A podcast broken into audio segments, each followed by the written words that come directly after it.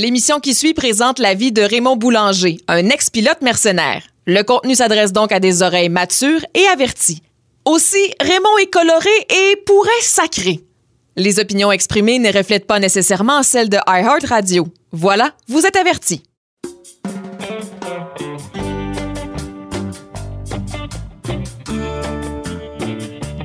Bonjour, ici Sébastien Trudel et pour ce huitième épisode du dernier vol de Raymond Boulanger Révélation, on va revisiter son enfance. D'abord pour mieux comprendre le personnage, d'où il vient, entre autres avec un aveu assez fascinant sur son père. L'épisode sera en deux parties, puisque la section sur son enfance sera suivie d'une discussion avec notre panel, soit Sébastien Trahan, réalisateur, Patrick Franck Sirois, le producteur, et Marc-Antoine Audette, le co-scénariste. Ensuite, on va parler de Raymond Boulanger en 2021, comment il vit avec la célébrité qu'il a à nouveau acquise, et aussi son état de santé. Donc, c'est le début et la fin. Et ce sera suivi de deux autres épisodes de podcast avec des questions sans réponse en rafale à Raymond Boulanger.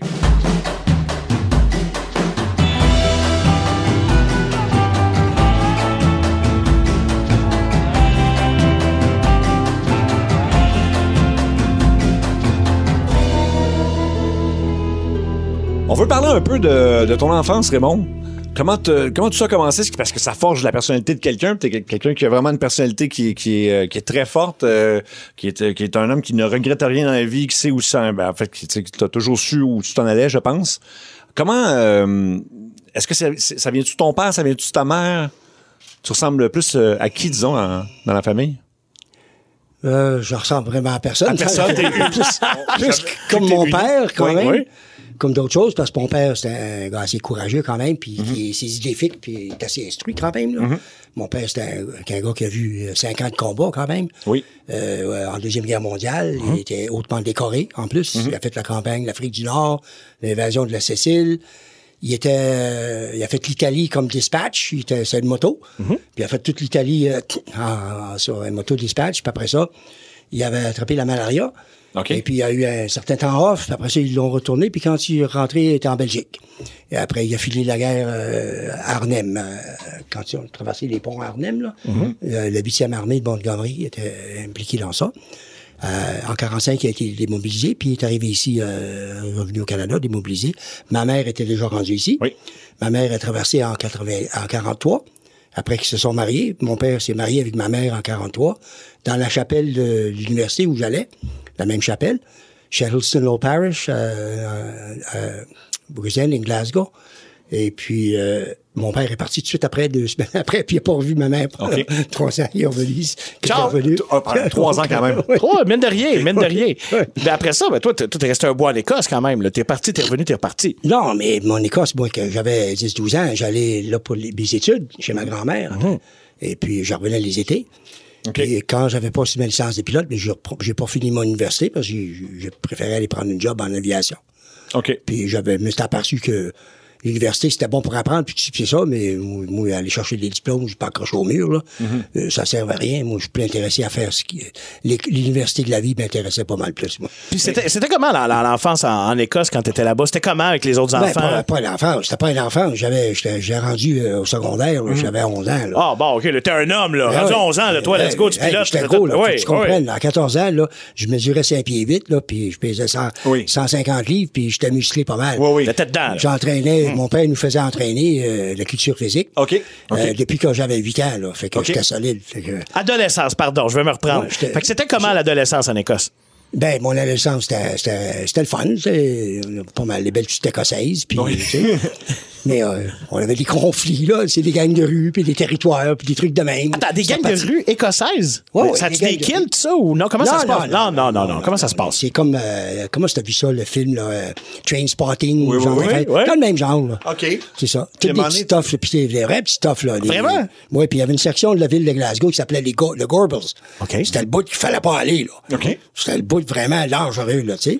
Puis t'as reçu un cadeau à un moment donné de ta mère. euh? Ben, on, on- on se battait souvent avec ces gars-là, Oui. Tu sais, on, avait des bâtons, puis des baguettes, puis Ouais. des sortes de d'affaires, puis des, cha- des chaînes de bicycle, c'était le, fa- le pré- le préféré, là.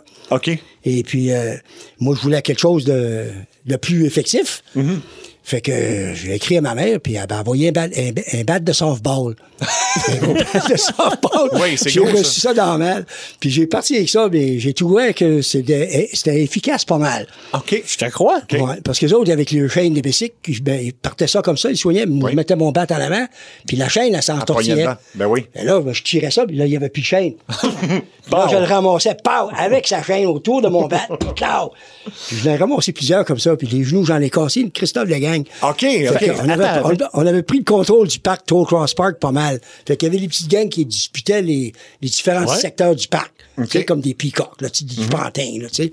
Puis moi et mon frère, ben, mon frère était plus batailleur que moi encore, là. OK. Fait que nous autres, on était deux vrais terreurs, là. Oui, oui, oui. Fait que on, la, la gang de, de Quarry Street, là, reste en haut, c'était plutôt élite, c'est middle class pas mal. OK. Fait que les autres en bas, c'était plutôt rough and tough, là. OK. C'était des enfants euh, orphelins, puis si tu dire des familles désaffectées euh, ou des, des dysfonctionnels, euh, des, des parents ivrognes, un genre de phénomène. En tout cas, tu, tu vois la chie Ouais, un ouais, peu, ouais, comprend. Fait que les autres, ils partaient, ils soulageaient les frustrations à se battre dans les parcs, des genres de bain, puis à s'imposer euh, au monde comme ça. Puis moi, mon frère prenait pas ça pendant tout, là. Puis ton, ton frère était plus batailleur. t'as- On n'a Ah, pas entendu parler si souvent. il était batailleur, ton oh, frère? oh, oui, lui, il, il reculait jamais, là. Mon frère, finalement, lui était membre du Blackwatch, le régiment écossais, là. OK. OK. Ouais, Armé, lui aussi. Oui, OK. c'était un Blackwatch, lui. OK. Il, il, mon- il était pas gêné, mon frère, Parle-nous donc un peu. euh, D'abord, je, je connais pas son prénom, t'excuseras mon ignorance. Alexandre. Alexandre. Puis euh, lui, son nom était nommé euh, d'après mon grand-père. Mon OK, grand-père OK. était- son nom était Alex. Puis, que- que- comment ça s'est passé? Je veux dire, ça, il a été embauché dans l'armée, il s'est enrôlé dans l'armée. Non, il s'est jeune, enrôlé ou- après. Non, lui a fini son université puis tout ça. Là, puis OK. lui, c'était l'ingénieur électronique, lui, le OK. BC. OK. Et puis il travaillait pour la Northern, Elec- Northern Electric. Oui, oui, oui. Ouais. Puis en même temps, il était réserve, euh, l'armée réserve ici, là, sur le rue Bleury, le, OK. le régiment de la Blackwatch. OK. OK. Ouais. OK. Fait que, euh, il a fait, euh, il a fait de mon, il a monté euh, sergent-major dans ça, lui. Toi, t'as jamais pensé aller dans, dans le militaire? Pas- Jamais, jamais. Je Les côtoyer.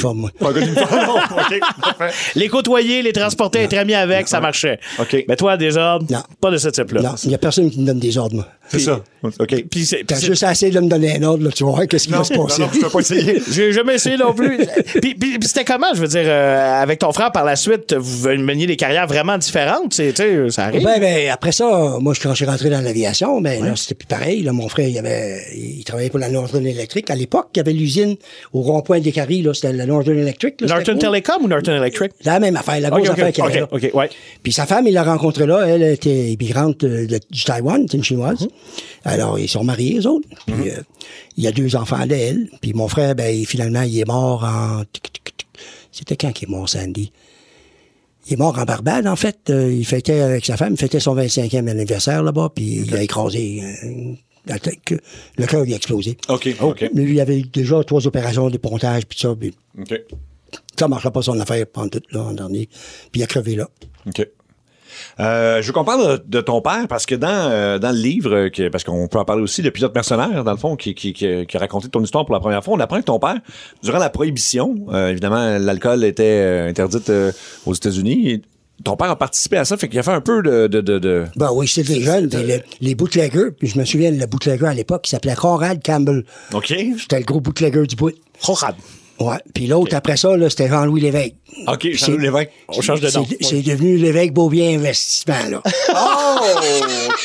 Ouais, Il y, a- ben, il y a beaucoup de gens qui ont fait beaucoup d'argent avec ça. Ben, maintenant, c'est placement à Banque Nationale. ben, mais bon. les, Brom- les Bromfun, c'est la même chose. C'est ah oui, ben Les oui. Kennedy, la même chose. Ben oui. Ben oui. Oui, oui, c'est ça. Ben oui. Tout le monde faisait de l'argent à sa prohibition, là. Oui, oui, oui. Puis toute la gang, le, le Canadien, ils sont millionnaires avec ça, là. Ah oui. Ben oui, il y avait le contrôle euh, au bout, au bout de ça, là.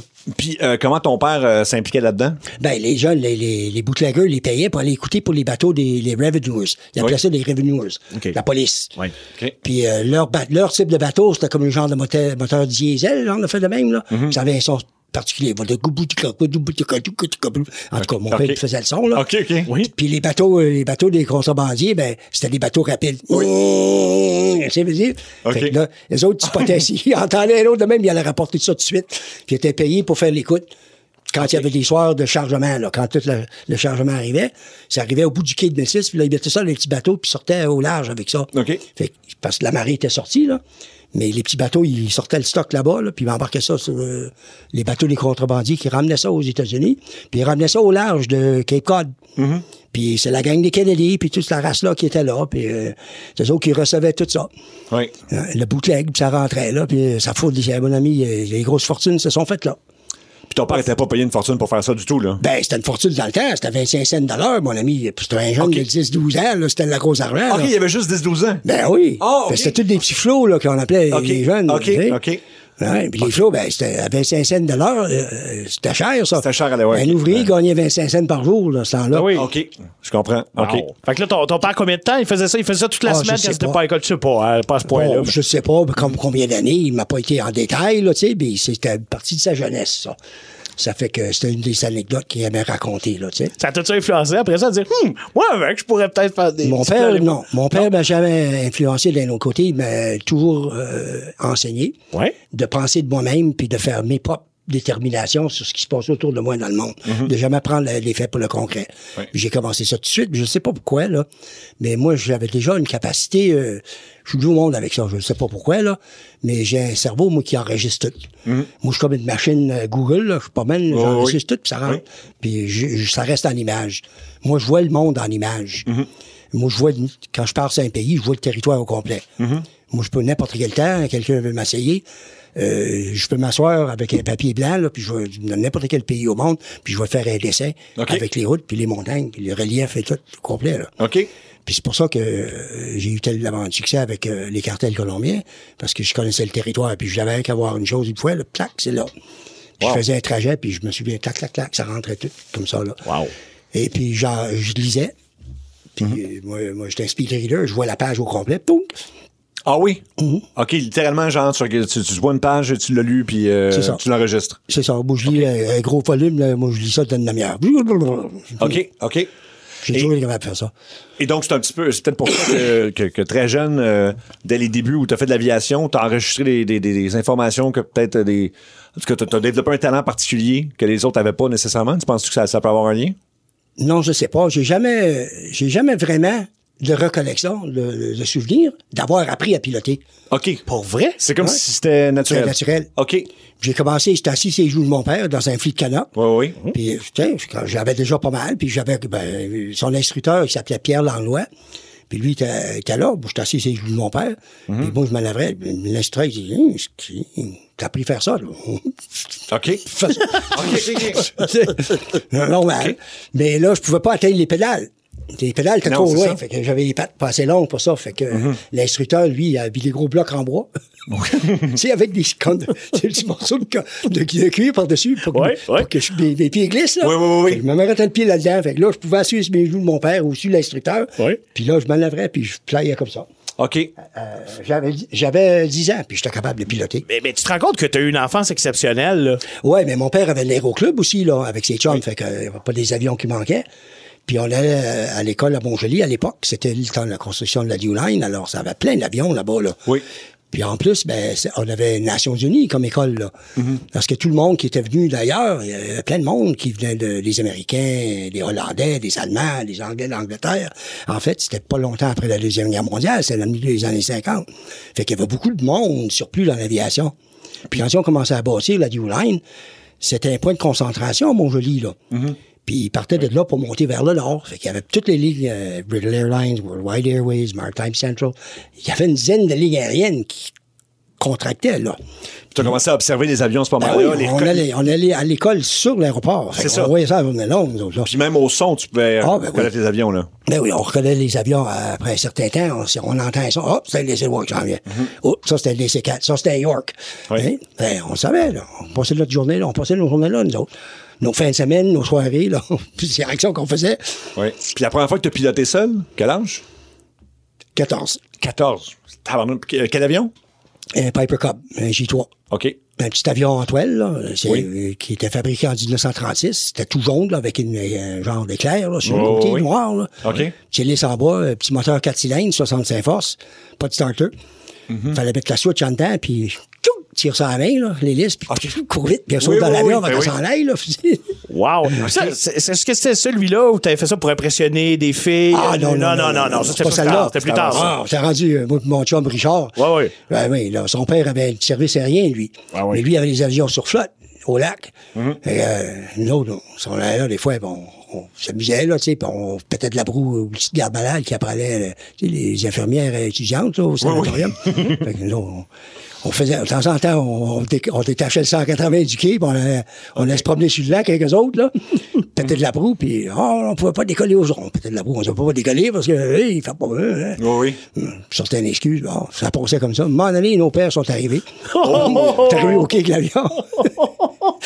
Puis les petits guédos de ma vie ont disparu assez vite. Bon, on s'est fait ramasser. On s'est fait ramasser à coup de pied dans le cul assez raide, là, Ah oui. comme il faut. OK. Puis là, ça a été grandé. Fait que les deux pères, Lionel, le père euh, euh, Richard, puis mon père, ils ont dit, ah, ben, là, au bout d'un mois, là, ils ont créé de mort. OK, là, ils ont fait venir, puis là, ils nous ont montré le J3. Ils avaient acheté le J3 pour nous autres. Ah, OK. Wow. Puis on dit là, vous allez, ça c'est à vous autres, vous en occupez, c'est votre business. Embarquez pas personne là-dedans, là. Vous savez, mais vous allez plus toucher aux avions au lac ni rien, là. OK. Oublie ça, là. Disons, on va décoller avec l'avion une fois, là. Euh, Moi puis Richard, euh, c'est la fois qu'on est revenu, c'est pour ça que quelqu'un nous a rapporté. OK. OK. Parce que quand on faisait ça sur le lac, ben, ça ne dérangeait rien, là, mais on a décollé avec l'avion. Quelqu'un a appelé le bonhomme, bonhomme Clark, qui a dit Hey, euh, c'est vient de passer, là, le chelou, là. OK. hey là là.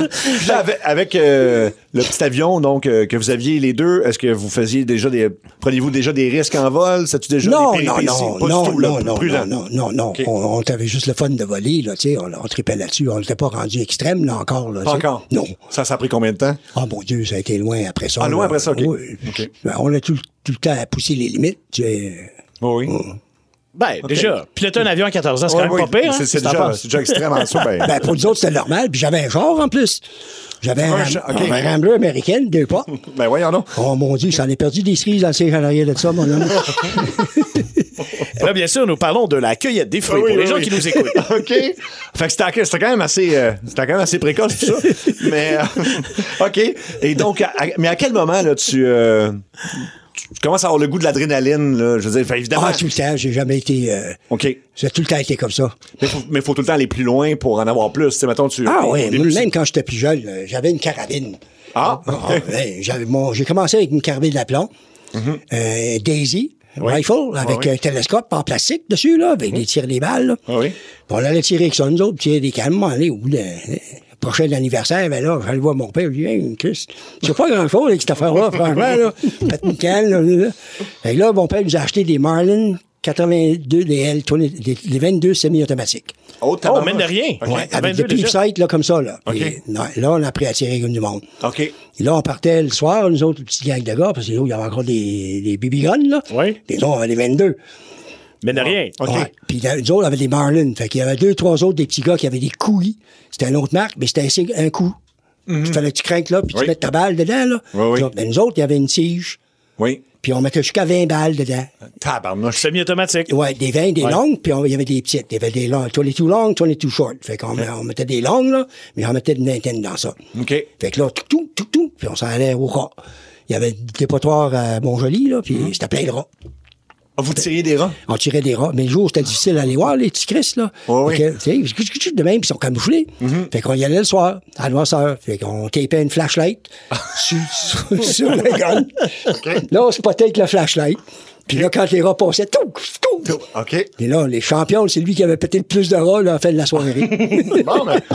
OK, mais, mais comme, mais, mais comme tu l'as dit, fait, donc, tu sais, tu passes d'un un fusil à plomb à une. un, un semi-automatique semi-automatique. 22. Ouais. Fait que c'est un peu la même chose en, en avion où tu penses, tu sais, tu, vas augmenter euh, la ça. puissance, tu vas ça. augmenter l'adrénaline. Exactement. C'est exactement ça. Puis là, après ça, on a monté. euh, euh, mon père avait euh, un Mauser 8 mm, une carabine de la Wehrmacht, l'armée allemande, Oui. Que lui avait ramené de Belgique. OK. Puis c'était solide, ça, cette affaire-là. Fait que la première fois que j'ai tiré ça, je me suis ramassé trois, au cul, trois, pieds à l'arrière. Il y a du recul, il y a du recul. Ben oui. j'ai appris ce que c'est du recul. Oui. Puis après ça, ben, c'était le Remington, euh, un gros 12 à pompe, là. Mm-hmm. Fait que euh, j'étais pas gros, moi, même. euh, J'avais 14-15 ans, là. puis j'étais, tu sais, solide, mais c'était un gros gun, ça. Oui, oui, oui. Un vrai canon. Puis là, putain, moi, tiré Bang. ça. Mais mon père avait fait installer un genre de d'éponge, là, tu sais, un absorbeur Oui, choc, oui, oui. là. Sais, Oui. dessus, là. Fait que, on tirait ça. à- On avait enlevé la plug en dedans, t'es pas supposé, tu sais. On a enlevé la plug, mettait plus de douille dedans, là. OK, OK. Fait que, là, il y a la war avec ça, là, c'était un vrai fun. A jamais eu d'accident avec ça, là? Non, non, non, non, non, c'est vrai, prudent. OK. Si on avait fait des gaffes avec, là, on perdait nos fusils. OK. Fini là. OK. C'était très strict, c'est très contrôlé. OK. Puis il fallait qu'on compte les balles, puis comment qu'on a tiré, puis euh, comment c'était eu droit. Comment T'as-tu tiré 50, 100 balles, là, puis t'as tiré juste deux rats, là? OK. Ça marche pas, là. OK. Si t'as tiré 100 balles, il fallait que t'aies tiré 100 rats. Manque pas ta cible. c'est ça. Puis, euh, bon, ben, euh, puis si on revient à l'aviation comme tel, bon, fait que c'est ton père euh, avec qui tu pilotes euh, au début. Là, tu pilotes seul à 14 ans. Mais là, après ça, je suis revenu euh, en 66. J'ai, j'ai fait mon solo officiel Officiel, oui. en 64. En 65, excuse-moi, le 6 avril.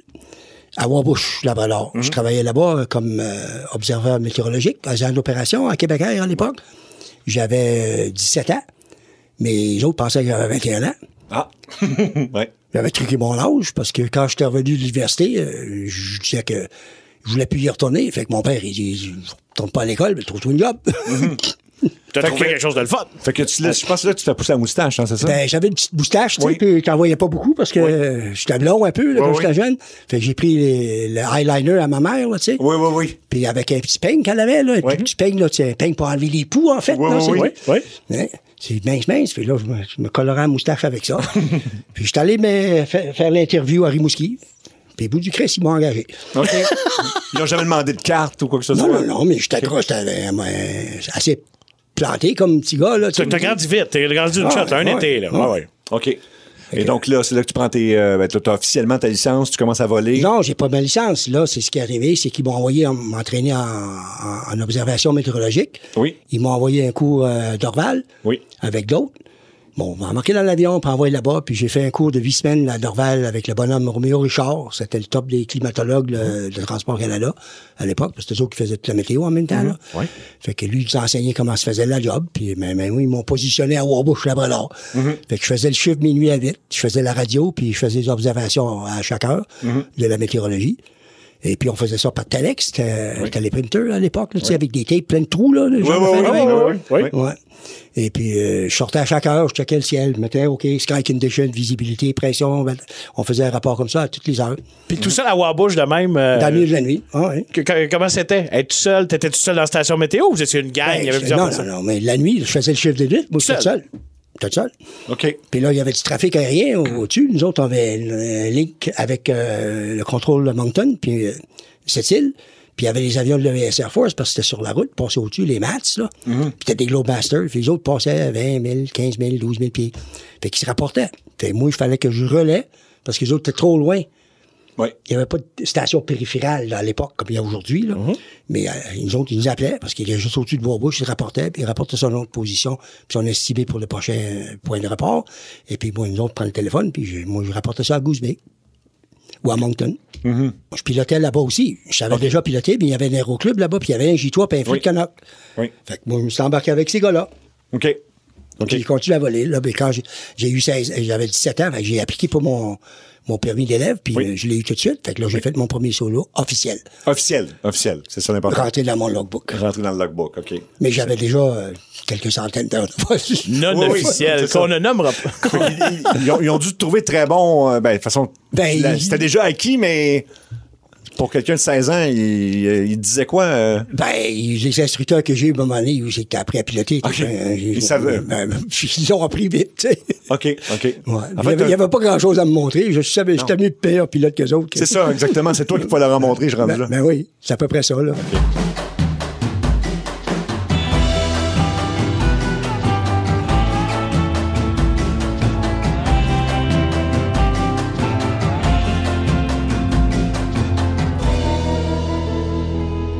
On rejoint notre panel, le dernier vol de Raymond Boulanger, Révélation. Et là, on va jaser d'un sujet dont on on n'a pas jasé avec Raymond, puis c'est rare parce qu'on peut aborder n'importe quoi avec Raymond Boulanger en théorie. Là.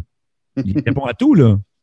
En théorie. confirmer, en théorie. Il y a un sujet qui est, qui est plus difficile et euh, ça se passe dans sa vie, c'est un écrasement d'avion. Euh, ils sont deux dans l'avion et ça tue son ami Robert Arsenault. Euh, c'est dans, évidemment, de- les gens qui, qui- qui écoutent le documentaire ou qui l'ont vu déjà sur Crave sont au courant de l'histoire. C'est documenté. Ça, ça a-tu été facile de lui parler de ça? Comment ça, comment ça s'est passé? Écoute, même que tu commences le podcast avec ce sujet-là, j'articule dans la chaise. Euh, c'est sûr que ça a toujours. euh, c'est toujours un moment qui le, qui le choquait, qui, euh, qui l'énervait. Patrick a des bonnes anecdotes là-dessus. Là. Ben, ben oui, ben en fait, c'est que non, excusez-moi, j'ai, j'ai bugué encore. Ben non, ben non. J'étais en train de réfléchir, puis j'ai quand ah, je me suis jugé, puis j'ai complètement arrêté. non, non, Ben, je reprends juste le fait que j'ai des, ane- des anecdotes là-dessus. Ah, ouais.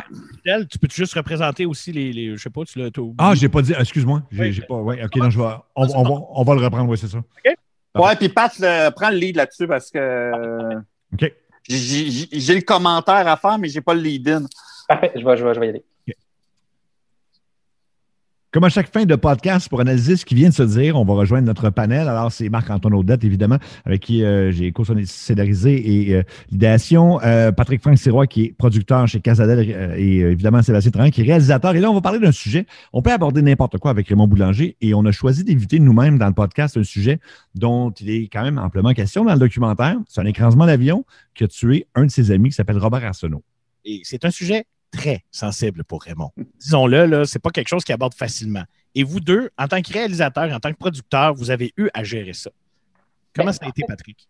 En fait, c'est- toute une question. Puis d'un, si Raymond nous écoute, Raymond, je sais que tu trouves pas ça important dans ton histoire. Je suis complètement, je, je comprends, je comprends. Là, pour toi, c'est mineur dans ton parcours. Fait que je m'adresse à Raymond. Maintenant, je m'adresse à Oui. En développant un documentaire, c'est sûr que tu, tu fouilles, tu veux comprendre ton personnage, tu veux apprendre à le connaître, tu regardes, on a lu des livres, on a écouté, on lui a parlé. On essaie vraiment de saisir pour en faire ressortir le plus possible une image réelle, un portrait réel.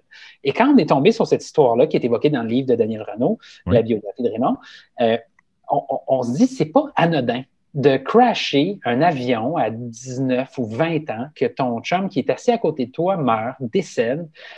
On trouvait que c'était un sujet important à traiter avec Raymond pour plusieurs raisons, mais la première raison, c'est de se dire, moi, là, si j'avais eu 20 ans, là, puis j'avais crashé mon avion, là, demain matin, je serais devenu laitier, Chris. Ben je serais oui. devenu facteur. Ben oui. J'aurais abandonné ce métier-là.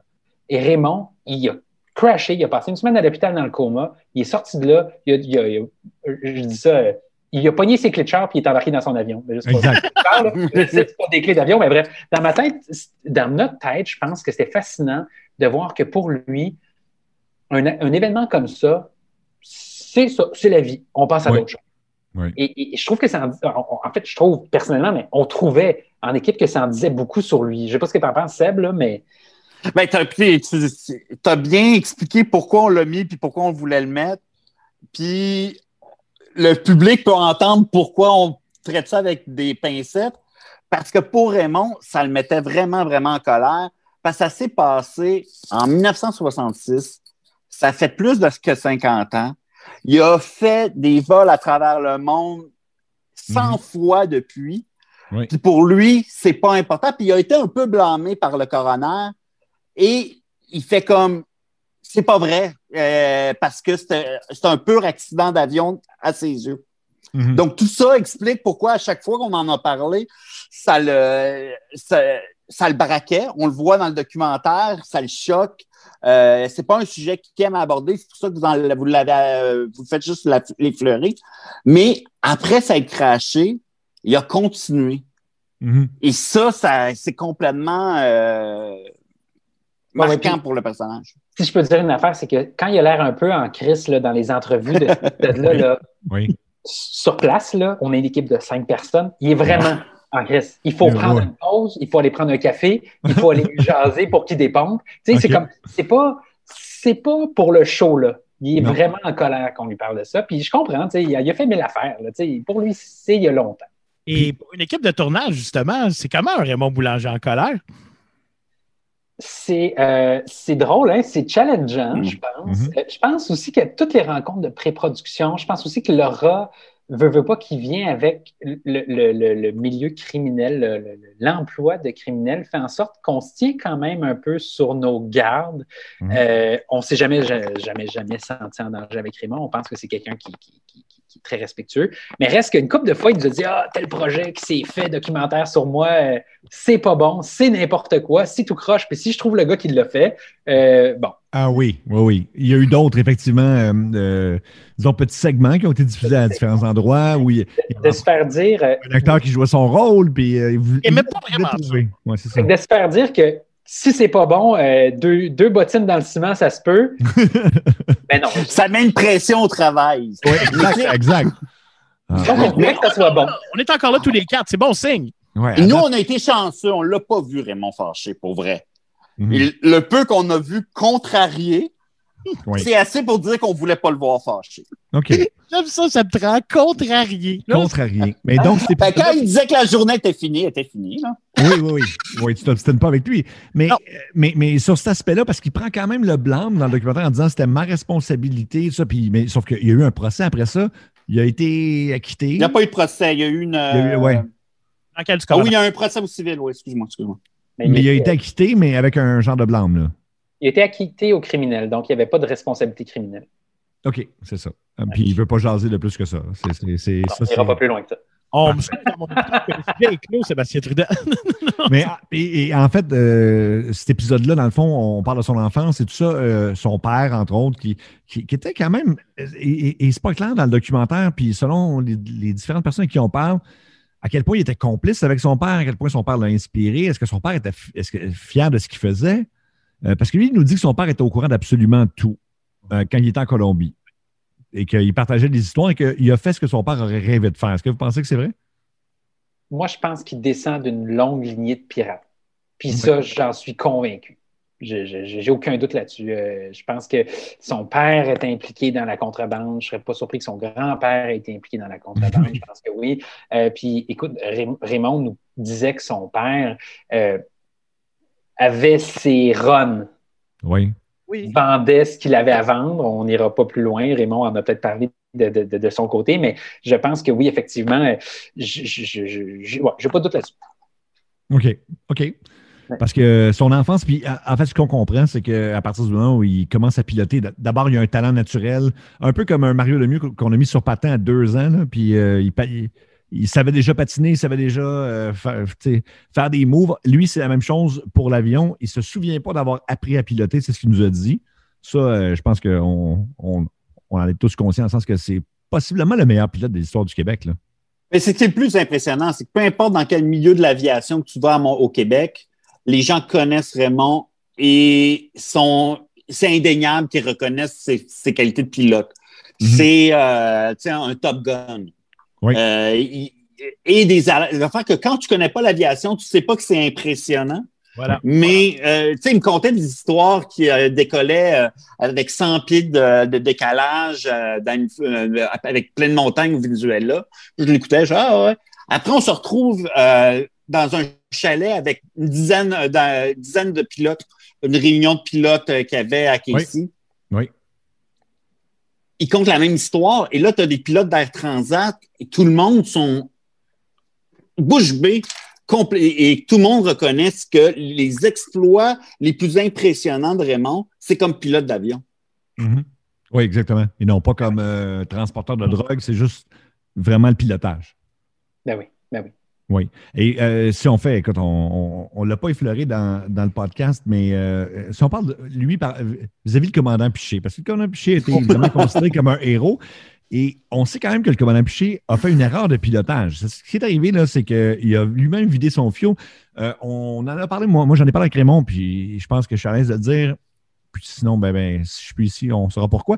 Mais je veux dire, Raymond va juger ça dans le sens que le gars a peut-être sauvé les meubles, mais c'est lui qui a fait l'erreur de pilotage, alors que Raymond, lui, a jamais fait nécessairement, euh, à- surtout pour le vol de Casey, il n'a pas fait d'erreur de pilotage. Il a été au contraire extraordinaire, mais c'était dans un autre domaine, puis il s'est fait pogner pour les mauvaises raisons. Ben oui, ben écoute, Sébastien, à un moment donné, je me rappelle très bien que Raymond m'a dit Ben ouais, tu mets le feu quelque part, tu vas chercher un seau d'eau après, bravo champion. Ouais. C'est carrément comme ça dont tu parles du, du commandant. C'est rough, là. C'est rough ce qu'il dit. Moi, je pense que Raymond, il y a un peu d'ego là-dedans. Oui, oui. Oui, absolument. Parce que je pense qu'il trouve ça insultant qu'un piètre pilote Mhm. soit considéré comme un héros au Québec, alors que pour lui, il est 100 fois meilleur que le commandant Piché. Mais il est Et, pas meilleur. et je pense qu'il est 100 fois meilleur que le Mm. commandant Piché. Et je pense qu'il y a vraiment un ego là-dedans. Mhm. Puis je suis certain que ça participe au fait qu'il a voulu faire un documentaire sur sa vie, qu'il a sorti un livre, c'est pour dire Hey, c'est pas vrai que c'est lui qui va être considéré comme le meilleur pilote au Québec, sacrément. Ouais. Ça se peut pas. Bon point. Ouais. Sébastien, je sais pas si tu en as parlé, je sais pas si, si- ce que, ce que tu en. Il y a une rivalité entre les deux. Oui, c'est ça. évident. Parce que c'est d'autres transporter de la drogue, lui, euh, à l'époque. le Parce que, et c'est surtout, euh, ouais, ben, c'est sûr, et cet élément-là, c'est ça qui fâche le plus euh, Raymond. Oui. C'est transporter du pot. Il a fait une Euh. coupe de run aux yeux de euh, Raymond. Et il s'est fait Et c'est là que tu vois l'am- Oui. C'est là que tu vois l'ampleur que les deux ont pris dans les cartels. Comment Pichet a probablement fait 5, 6, 20, peu importe le nombre de runs euh, comme livreur. Ouais. Raymond a eu une plus grande importance dans les cartels Ben de là. Cali Ben oui. euh, que le commandant Pichet. Ben, c'est Et bien. l'ego, euh, euh, la compétition, il, il envoie des bonnes flèches. Après, je- Ouais. ils, Ah non, sont juste, ils sont juste très drôles. là. Je peux pas juger de ça. là. À quel point, et puis en fait, c'est un peu le sujet de l'épisode, à quel point la quête, euh, en fait, c'est- c'est- c'est- sa, sa drogue à lui, c'est pas la cocaïne, évidemment, c'est l'adrénaline. À quel point c'est ça qui a fait un peu, dé- ben, pas déraper les choses, mais je veux dire, accélérer vraiment le processus vers le fait de toujours en vouloir en plus, parce que c'est vraiment là-dessus, il est accro à l'adrénaline. là. Patrick? Je pense vraiment que c'est la chose qui l'a guidé dans sa vie. Euh, je pense que c'est la chose qui, qui fait en sorte qu'il n'a jamais pu s'arrêter au bon moment parce que je suis certain qu'il aurait pu s'arrêter au bon moment. Je suis Oui. certain qu'il y a un, un mois, un jour, une année Mhm. dans sa vie où il avait tout ce qu'il f- tout ce, ce dont il avait besoin pour vivre jusqu'à la fin de ses jours Oui. sans aucun souci. Et je pense vraiment que c'est la quête d'adrénaline qui a fait que, en quelque part, il s'est fait pogner. Ça, c'est- je pense que c'est assez évident. Après ça, est-ce que il se serait senti en vie si, s'il avait arrêté à un moment donné? Je pense pas. Je pense pas qu'il aurait pu s'arrêter. Je, je, je- Merci, sa quête d'adrénaline. Sinon, il n'y aurait pas eu de documentaire, les gars. Pensez-y. Oui, oui. on le remercie. On le remercie. Mais en même temps, c'est vrai, c'est que dans le fond, ce que tu dis, puis je pense que c'est exact, c'est qu'il ne il se serait jamais arrêté sans aller plus loin, puis il, il aurait fini par se faire prendre de toute façon, peu importe les circonstances. Ah, probablement. Puis peut-être même dans des circonstances plus, euh, plus tough que ça, peut-être que ça n'aurait pas été une arrestation dans le nord du Québec, peut-être Ouais. que ça aurait été une fusillade en Colombie, peut-être que ça aurait été quelqu'un qui l'abat euh, à, Bruxelles parce qu'il vend des armes à l'Iran. Tu sais, c'est- Mm. Je pense qu'il aurait fini autrement, mais il n'aurait pas fini à la retraite euh, dans Non. son bungalow avec son Winnebago. C'est impossible. Je- Puis l'adrénaline, il y a plusieurs types d'adrénaline. Moi, je pense que le moteur principal, c'est l'adrénaline en vol pour Raymond. Mhm. Puis l'autre aspect de Raymond s'explique aussi par l'homme d'affaires. Parce que c'est un grand, grand homme d'affaires, Raymond. Euh, qui a vendu des, euh, des avions, des pièces d'équipement très complexes à, à l'Iran. C'est, un de ses côtés euh, fondamentaux de ce qu'il a fait. Et je pense que c'est la combinaison de ces deux aspects de sa personnalité qui ont fait que Raymond est Raymond. Un simple junkie euh, d'adrénaline d'aviation aurait euh, pu piloter euh, des avions, faire des vrais, des spectacles toute sa vie. Il aurait eu ce rush-là. Mais c'était aussi de réussir à, à faire des euh, à, à faire des gros coups, des gros Oui. deals. Tu sais, comme un, comme un broker. Et euh, ça, c'était aussi important pour lui, pour Raymond de. Et je pense que le cas de Casey, c'était un bon coup. C'était, euh, il y avait un gros multiple. C'était une bonne affaire. Et Mais- euh, donc, tu sais, de l'adrénaline comme le pilote de F1, je pense que c'est faussé d'avoir la- cette simple vision-là. Euh, je pense que euh, ce que Raymond, pourquoi Raymond est si intéressant, c'est que c'est un personnage complexe. C'est cliché, mon Dieu que c'est cliché. C'est bien Ah dit. non, ben non. Je maillis, je maillis en, en. Non, mais c'est vrai, c'est vrai, c'est fait que- mais c'est vrai.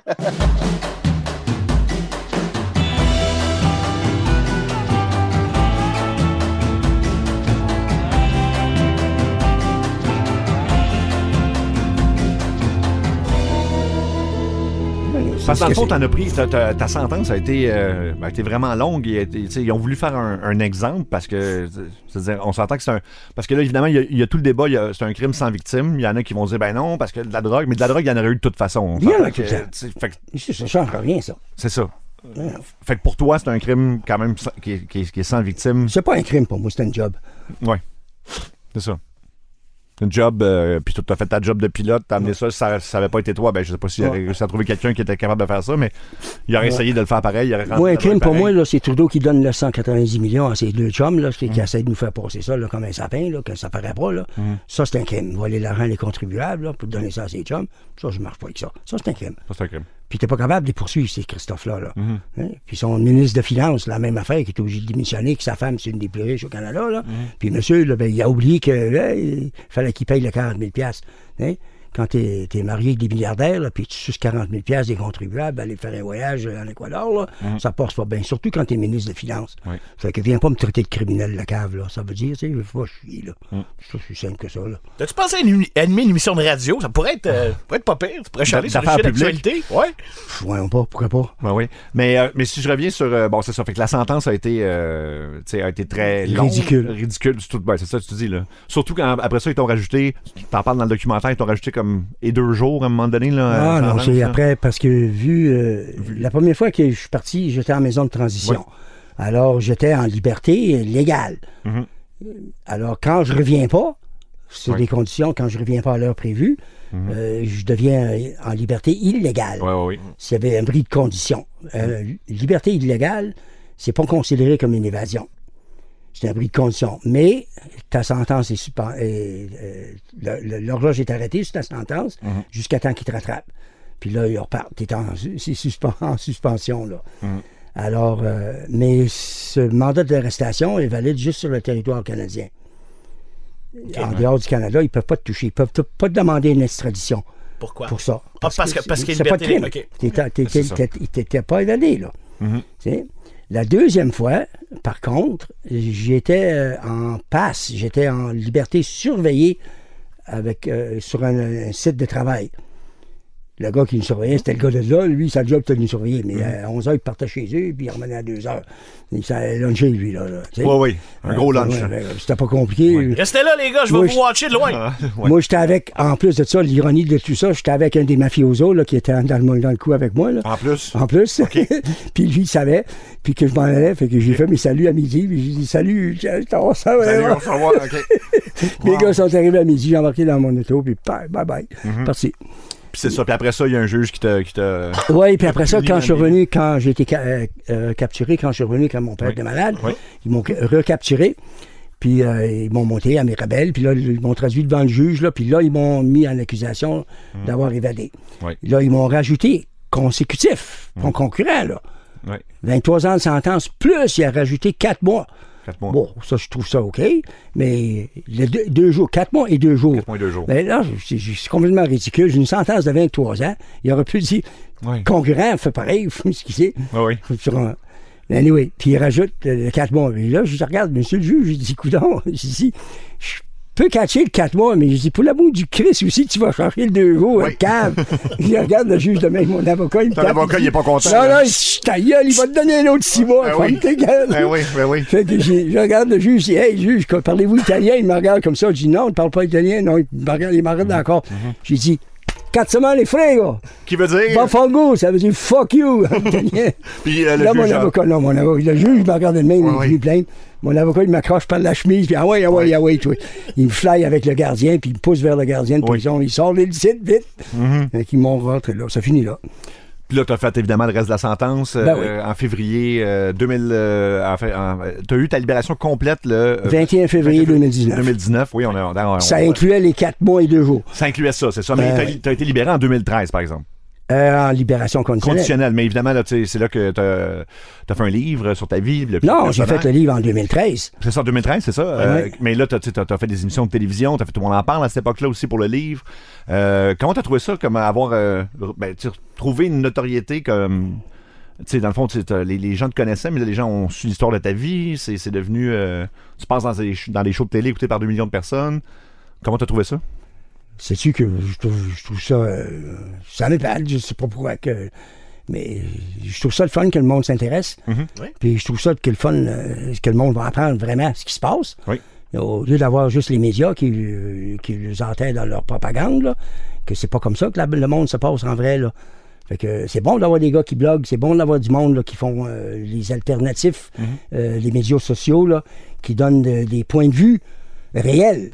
Pas les points de vue euh, de propagande euh, des, des propagandistes payés par les médias, qui sont vraiment les, marionnettes des, des, des banquiers, là, puis des, des gros propriétaires ou de l'élite dominante. Là. Puis toi, t'as du fun à faire ça. T'as du fun à parler de, de- Ben derrière oui. un micro, devant une caméra. Ça je te voyais à un moment donné avec Julie Snyder. T'es- C'était super à Ah l'aise. ouais. Tu sais, je veux dire, c'est comme toute ta vie. C'est toute ta vie, t'avais, alors que t'étais un gars méga dans l'ombre. Tu sais, un opérateur, Black Ops, fait des trucs, puis là, ben, ouf, Oui, mais disons qu'on opère, euh, on- quand on opère, on opère ouvertement, c'est notre identité. Puis notre opération qui est vraiment dans l'ombre. Fait que le- le- le- de nous voir dans un pays, tu peux pas déterminer qu'on est. On n'est pas arrivé là, là, comme tu vois là, le- dans les, les films Netflix, là, Oui. tout habillé en camouflage, là, puis des non. trucs de même, là, puis 56 000 régines accrochées après le corps, là, tu sais, pour paraître d'un gros cas crise de toffe, là.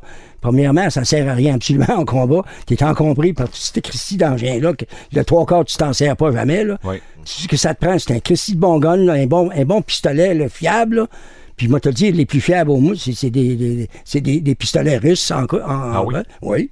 OK. Et puis, puis un bon dagger, tu sais, un black blade. comme là, des. Makarov, des trucs comme ça. Des... Un Makarov, c'est un des meilleurs. OK. Kalishnikov dans, euh, dans les, les carabines d'assaut, là, c'est pas battable. Parce que ça s'enraye rarement, puis c'est facile à nettoyer, puis les pièces sont faciles C'est à trouver. fa- c'est- très facile à trouver. Ça fonctionne tout le temps, ça bloque pas, ça fait rien, là, tu sais. C'est- C'est bâti comme un tracteur de ferme, puis ça fonctionne comme un tracteur de ferme. Tu Christophe un coup de pied, puis ça marche. Oui. Mais c'est la même chose. euh, c'est à peu près ça. Fait que, ben, pour revenir, c'est ça, à, bon, 2013, t'as sorti, là, tu, euh, tu es dans les médias, tout ça. euh, puis il y, y a un côté aussi, puis même maintenant, c'est que les gens, tu vois que les gens trippent sur, euh, sur le genre de. de, de, de, de de, ben, de criminels ou de, de, ce, ce milieu-là, tu dis bad boy aussi, tu sais, il y, a- il y a comme un Oui. phénomène où, où tu vois justement un talk show, puis les gens, tu sais, ils rient de tes jokes, ils applaudissent à tes réponses, puis c'est c'est pas du tout traité comme, mettons, ça aurait pu l'être là, une couple d'années. Tu sais, t'as- purgé ta peine. Je veux dire, pas personne ne peut t'enlever Mais ça. comment t'expliques la fascination? C'est la même chose que le monde serait fasciné des gars comme Al Capone ou, Oui. euh, ou euh, tu sais, des criminels notoires, euh, euh, John Dillinger ou des gars qui ont fait la marque ou qui, qui ont fait de leur preuve ou qui sont foutus carrément les autorités. Puis ils ont, ils ont roulé leur boss à leur façon, là. C'est la façon de le faire. Fait que je pense que le monde sont fascinés euh, d'un certain degré euh, par les gens qui sont rebelles, qui Oui. marchent pas dans la marche de, ils dansent pas à la musique de- du, euh, du système Oui. ou du régime ou du gouvernement. Là. Ils suivent leur régime puis leur musique, puis ils s'en foutent carrément, puis ils passent à travers leur vie euh, la même affaire. Ils, ils se plient pas. Fait que le monde, il- c'est, c'est- c'est- la, plus, la, la plupart du monde sont des soumis. Oui. Ils sont soumis à tout. Là. Ils sont, sont soumis euh, en partant, là, quand ils viennent au monde. Ils sont soumis en religion, ils sont soumis en éducation, ils sont soumis en tout. Ils sont, le cerveau est lavé en partant. Moi, j'étais heureux que mes parents n'ont pas fait ça avec nous autres. Ils nous ont laissé développer nous autres mêmes, puis de, d'avancer avec par notre propre curiosité, d'aller examiner puis de poser des questions. Mais de jamais se faire, faire imposer une opinion. Et mon père m'a toujours enseigné, hey, quand quelqu'un te raconte quelque chose, là, tu prends pas jamais ça pour du cash. Check-les. Vérifie. C'est ça. Puis, euh, vérifie, prends ton information, puis recherche toi-même, puis décide toi-même. Mais de là à imposer euh, ta volonté, ta religion, puis ta façon de parler, puis tes cultures, puis tes commandes, puis tes enfants, c'est criminel, ça. Dans le documentaire, euh, l'accueil que tu as reçu à Casey, euh, écoute, quand c'est une réunion de pilotes, je pense qu'ils font chaque année, mais là, c'est- on, a- on avait des C'est pas une là- réunion de pilotes, c'est une réunion de camping. de euh, camping. De, de monde qui. Qui trippe là-dessus, en fait. Qui trippe euh, sur l'outdoors du camping, puis overland, là, les 4x4, là, Ouais. des trucs, puis des avions. Puis Oui. là, c'est un gros événement à chaque année, depuis euh, 2010, je pense. Et là, t'étais-tu allé depuis 2010? C'était- Ouais, mais je suis allé l'an passé. C'est ça, là, ce qu'on a filmé Euh, pour le documentaire? Oui, on est pour finir, mais je suis allé pour euh, mois de septembre pour le, le- gros show, l'an passé, 2019. Oui. Et puis, euh, ouais, c'était le fun. Il y avait une 140 avions, puis euh, j'ai signé des livres à la journée longue. C'est ça, t'as été accueilli comme une rockstar. ouais. Carrément. Ça- Est-ce que ça te, C'est un sur- beau est-ce que ça moment. te surprend? Est-ce que, est-ce que Ouais, ça me surprend. OK. Ouais, puis c'était un moment assez nostalgique parce que c'est la Oui. première fois que je mettais les pieds sur la piste à Casey. Là. Donc, c'était, c'était- J'aurais jamais pensé que j'avais parti de euh, la journée à Casey, où il y avait tout le monde, je me suis trouvé tout seul à regarder l'avion. Mais sacrement le collier, je pouvais pas croire. Je suis planté à 300 000 dans le bois, tout seul, puis je regarde mon avion, j'ai 5 connes de côte là-dedans, pas une crise de chaud autour. Non. Puis qui Puis, vaut, euh, puis, euh, tout ce temps-là, après, là, j'ai là, puis là, il y a plein de monde sur la piste. Puis Oui. Ils sont en train de me célébrer, là, comme Oui. si j'avais un icône, là, je sais pas trop. Mais vraiment, comme un héros, J'ai dit c'est vraiment, j'ai dit, le monde, c'est- vraiment étrange. C'est ça, mais tu trouves ça spécial. spécial. Tu dis, Ah oui. Je trouve ça. Mais c'est parce que ces gens-là ont lu, évidemment, ont, euh, là, ont vu le documentaire, puis c'est au niveau de, de la carrière de pilotage. Fait que dans le fond, c'est ça. Euh, c'est- à ce niveau-là que tu peux être fier parce que t'as as, marqué ces autres pilotes-là, euh, indépendamment du côté criminel. C'est que Ah, ben disons, le côté, côté pilotage. Ouais, côté, surtout pour, pour les pilotes, c'est surtout, ben, ouais, ça impressionne bien les pilotes. Ah oui. C'est pas, moi, c'est pas fait pour impressionner personne, tu Faites ma job comme d'autres, puis les centaines d'autres qui font la même affaire que moi, là. Mais on- si on t'avait dit que tu signerais des autographes, que tu Ah, ben, j'aurais jamais cru. tu- tu- tu- tu te Mais j'aurais jamais imaginé T'sais, ça, non. Tu vas faire ton temps, tu vas t'évader deux fois, ah, pardon, être en liberté illégale Ouais. deux fois, puis après ça, tu vas faire, tu vas être avec Julie Snyder à TV, tu vas faire des entrevues partout. Tu sais, c'est fou. T'es- Tu sais, le, le, le- le documentaire, t'étais partout dans le métro de Montréal, t'étais partout, partout, partout, partout. euh, Ouais. Aux douanes à l'aéroport Aux aussi. douanes. Ouais. La, la photo partout. euh, Ouais. Ça, c'est À spécial. Là. Ouais, puis en plus, quand j'ai fait l'affaire pour Plain Savers, là, Mhm. ça a duré quasiment deux heures, ça. Puis ça, c'est partout. C'est rendu partout dans le monde. Puis là, on a fait aussi pour National Geographic. Ah oui, tu l'as fait, OK. OK. Je l'ai fait. Oui. Mhm. Mais ça va faire une partie de six, euh, six séries là, sur le canal géographique. C'est six différents épisodes. Mais le premier épisode, je vais avoir 20 minutes sur euh, mon sujet. Là. Oui. Puis- ça continue. Puis Ça va là- être fun. puis il y a une version aussi euh, du documentaire à l'international, en anglais. Oui, ça c'est en anglais. Puis après ça, ben, la version en anglais va, pour, pour la série là, va, être distribuée par Cascadel, j'imagine, Oui. pour Canada. Ça fait que Ouais. il y a plein de demandes, ça n'arrête pas.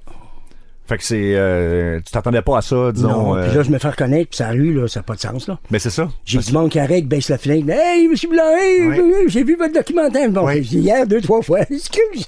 Eh, moi, il y a des gens qui m'ont qui m'ont Ouais. téléphoné, qui, tu sais, à qui je parle pas nécessairement, que, que- que- qui sont des gens du milieu artistique, qui ont capoté, puis là, ils ont des- puis il y a des plus jeunes aussi, qui connaissaient pas l'histoire. Moi, je me souviens, la première fois qu'on s'est rencontrés, on était dans un souper avec des amis communs, tout ça. C'est ça, euh, euh, à l'auberge du. Exactement, puis quelqu'un m'avait dit, est-ce que tu sais qui est à côté de toi, puis Marc-Antoine était là aussi, puis Ah oui. puis là, j'ai là, j'ai googlé Raymond Boulanger, puis moi, je- tu sais, je, je- connaissais l'histoire, mais tu sais, j'étais très jeune quand c'est arrivé, j'avais 11 ans. Et là, il y a des beaucoup plus jeunes que moi qui, qui découvrent ton histoire. Tu sais, j'ai des gens de 19 ans qui m'ont écrit de, de- de- de- ma famille d'ailleurs qui ont fait c'est hallucinant comment ça se fait que je connaissais pas cette histoire. Est-ce que ça, ça c'est un côté qui, euh, qui te rend fier? Comment? Oh, je, je sais pas, euh, je suis fier, mais j'ai du bon, ça, me- ça me donne un sourire. c'est- Ça m'amuse. ça. Ah oui. Je trouve ça sympathique. Oui. Mais c'est ça, mais tu réagis bien à ça, effectivement. Je veux dire, des, les gens, les commentaires qu'ils ont, c'est qu'ils veulent en savoir plus sur ta vie. euh. Ils t'aiment bien. Je veux dire, tu reçois l'amour, c'est quand même pas, euh, pas négligeable. Non, mais je, je- je trouve ça épatant, pareil que le, le- le peuple ou le, le grand public s'intéresse à ça. Mais peu- je comprends un peu la nature de, de l'affaire parce que je vois la popularité des genres d'émissions comme Netflix, puis Oui. euh, de Narcos, puis tous ces genres d'affaires-là. Puis ça les cote d'écoute énormes. Oui. Puis là, ben là, mais this is the real thing. Ça, les autres, c'est du make-believe, là. C'est ça. Tu C'est penses ça. que des fois, les gens font comme Ah ouais, mais son histoire, pis ça. Et là, après ça, non, non, mais c'est ta vie, c'est toi, t'es un être humain, tu existes, c'est- c'est ta vie. Fait que je comprends que ça doit être un peu bizarre des fois de voir. bizarre les... pour le Ah, monde qui sont pas dans le milieu. Ben oui, ouais, oui, mais c'est c'est un peu bizarre. Ça, ça m'arrive. Il n'y a pas une journée que ça m'arrive Mhm. pas. Là. Récemment, depuis que les pubs, les pubs ont sorti, comme c'était partout Oui. dans les métros. Ben oui. Fait que là, j'ai des pilotes à qui j'ai pas parlé depuis 30 quelques années. Là. Hey! Oui, je t'ai vu là. Ouais. À Canal D, euh, il va y avoir plein d'autres personnes qui vont, Ah qui, vont- oui. qui, qui- qui te regardent en ce moment. Ben oui, temps. j'ai des pilotes qui sont chez euh, Singapore Airlines, j'ai des gars qui sont euh, Air Asiana, j'ai des gars à Lufthansa. Tu sais, mais qui, qui, qui me textent, là, qui disent Hey, tu te souviens-tu de moi, là? J'avais fait du training avec toi. Ouais. Toi, tu t'en souviens peut-être même pas euh, Ah dans ce temps-là. Gilbert Damour, il était chef pilote pour le service aérien du gouvernement à Québec. Mm-hmm. Qui c'est moi qui l'ai entraîné, son twin IFR. Je Ok. texte avec aujourd'hui. Il est retraité maintenant, Gilbert, ouais, c'est ça. Mais tous des gars qui, qui- qui sont, qui ont fait des bonnes positions, puis tous des gars qui m'écrivent Hey, j'ai volé avec toi, puis Oui. c'était mon. Oh, c'est le fun. Je C'est le fun, ça- ben oui. Je trouve ça le fun. Ah oui. C'est vraiment le fun. Puis au niveau de la santé, comment ça va en ce moment? Oh, c'est, j'ai mes journées. OK. Oui, mais je, je- je gère mon énergie comme je peux, mais euh, avec euh, l'immunoglobine qui, qui me donne, ça booste mon système immunitaire. Euh, Et puis l'hypotinib que je prends, ça bloque les cancers. Alors, Parce que tu as une forme de cancer qui est hyper rare. c'est hyper rare. oui. C'est quoi, c'est combien, 4 ça? millions sur euh, 4 personnes sur un million. 4 personnes sur un million. Puis surtout les hommes, ça frappe les hommes là, Oui. dans la soixantaine. OK. C'est un cancer sanguin, tu en as deux types.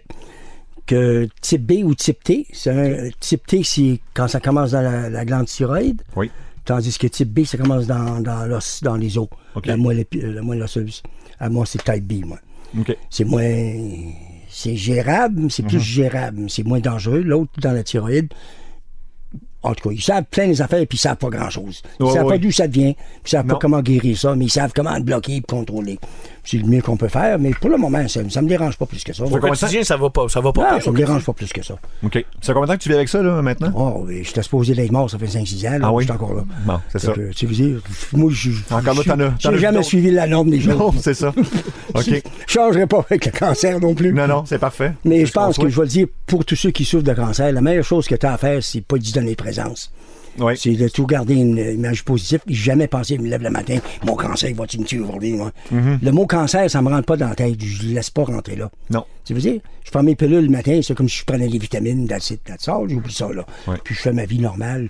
Je pense pas que. Tu sais, je vais mourir un jour, comme tout le monde, là. Fait que je passe pas mes journées à savoir quand, puis comment, c'est-tu le cancer, puis je vais. Non, non, non, non. Fait que chaque fois que j'ai un bobo, euh, mon Dieu, tu sais. Non, non, non, hey. Mm-hmm. Ça va faire, là. Ben, puis, euh, en fait, c'est ça, j'ai j'ai des gens qui, euh, qui, qui m'ont écrit, puis euh, avec ce que tu viens de dire encore là, toute ta philosophie de vie, de- ta façon de penser, il y a des gens qui ont été, euh, qui ont vraiment été inspirés par ça parce que c'est, tu parles jamais de regrets, tu dis on apprend de nos erreurs, faut, Ben oui. faut, faut, faut fonctionner comme ça dans la vie parce que si tu regardes tout le temps en arrière, en faisant ah, j'aurais dû faire ci, j'aurais dû faire ça. Ouais, mais il n'y a pas un homme qui peut arriver devant moi ou une personne, un être humain qui m'a dit j'ai jamais fait d'erreur. Ah non, Fait, non. Tout le monde en fait des erreurs. ben oui. Mais il s'agit d'apprendre ces erreurs. On fait des erreurs pour apprendre. Sais, La faillite, ça veut dire ça veut pas dire que c'est fini, là. Mm-hmm. Hein? Ça Puis le succès, c'est pas permanent non plus. Non. La faillite, là, c'est pas fatal. Puis le succès, c'est pas permanent. Ça fait que arrange-toi in between. Tu vas avoir des succès, puis tu vas avoir des faillites. Tu sais, ça réussit pas tout le temps, mais au moins, tu as appris une expérience. Tu sais comment pas le faire. Sais, Ça fait partie de la vie, ça. Puis quelqu'un qui a jamais manqué, ou qui a jamais fait d'erreur, puis jamais rien fait. C'est ça, c'est parce qu'il n'y a rien essayé. Il a jamais rien essayé, il a jamais rien risqué, puis ça reste de même. Mais on peut pas être tous des gens comme moi, là. Tu sais, ce serait plate, là. Tu sais, on se rentrait dessus. ça serait- dire. ça serait spécial. prend toutes les sortes de faire du monde. Ça prend des moutons, là, Chris fait de la laine. Tu veux dire? J'adore ça. ça prend du poisson.